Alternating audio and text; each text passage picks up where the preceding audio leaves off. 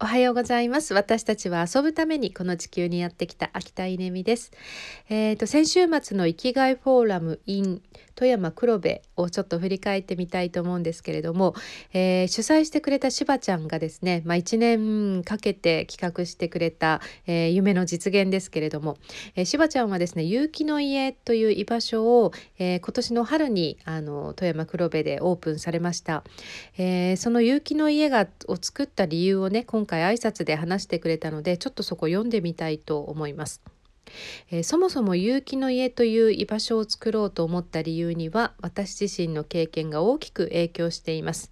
2019年3月うつ病をきっかけに私は7年間勤務していた特別支援学校を退職しました。当時の私はとても自己肯定感が低く失敗したらどうしよう嫌われないように話さなくては。仕事が全然できていないもっと頑張らなくては。そんな思いをとても強く感じていました。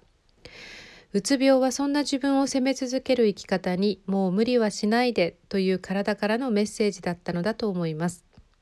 そんな自分が元気と自信を取り戻していけたのは自分と向き合える対話の場のおかげでした。病院でのカウンセリングうつ病発達障害おしゃべり会、えー、での近い立場の方たちとの対話そして秋田先生のもとで学んだコーチングのセッション自分の本音を安心して話せ共感してもらえ一緒に自分自身のことを見つめてもらえる時間は私にとって大きな喜びであり生きがいでした。自分自身の生きがいとそしてこれまでたくさんの方に支えていただいた恩送りの形が有機の家です。っていうことなんですよ。もう本当になんて優しい。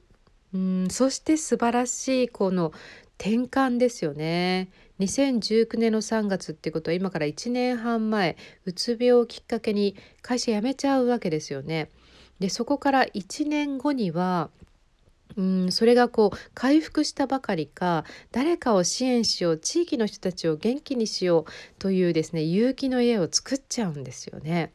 そしてその半年後の、えー、先週末、えー、もうね議員さんが3名いらっしゃってましたよ。えー、地元の市議会議員の方が3人そしてもうあの地元のねリーダーの方たちたくさん集まる場を作って、えこの町をこのねえー、私たちが住む町を元気にしよう居場所がない人に居場所っていう、えー、その優しさいやーすごい石破ちゃん本当に素晴らしいもうほんとすごいと思いました。えー、もしこのねあの今聞いていらっしゃる方の中で今現在すごい苦しいとか、えー、今現在もうつで苦しんでるね本当出口が見えないっていう方いらっしゃるかもしれませんが、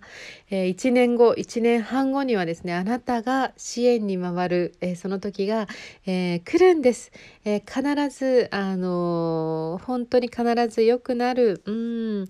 明るい方向に向かっているっていうことを信じていただいて、えー、この、えー、と